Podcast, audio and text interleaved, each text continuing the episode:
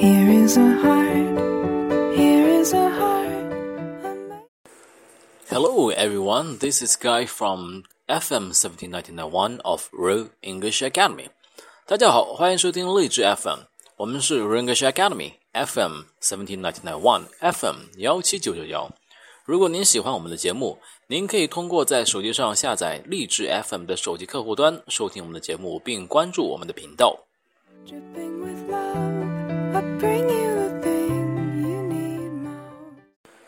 今天你们将听到的是 Cindy 小朋友为你们带来的英文绘本阅读，一本是 Fish Facts，另一本是 Supercar。让我们来听一听小鱼有什么样的特征，然后再听一下超级赛车都能干些啥。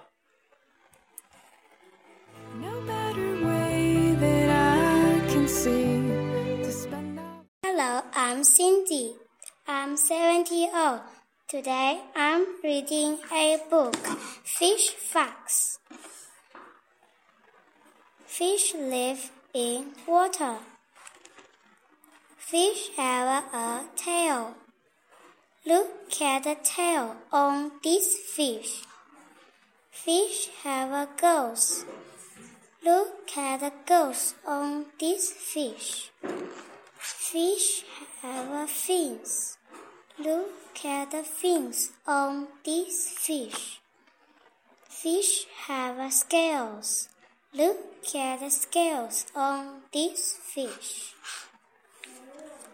Fish have a tail and gills and fins and scales.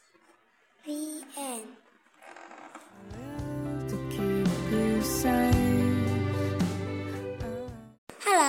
I'm Cindy. I'm seven years old. Today I'm reading a book, Supercar.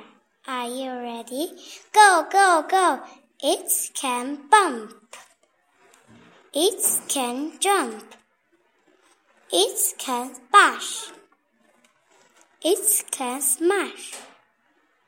It can spin. It can win. The end.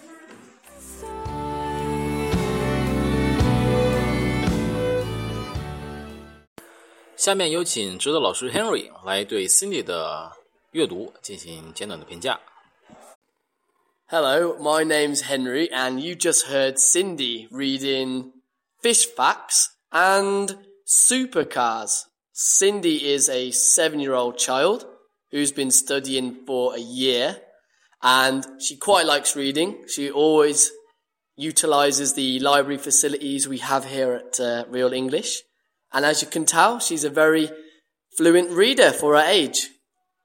Um, if you are interested, please get in contact with, with us. Or if you'd like to share the contact, again, feel free. Bye bye.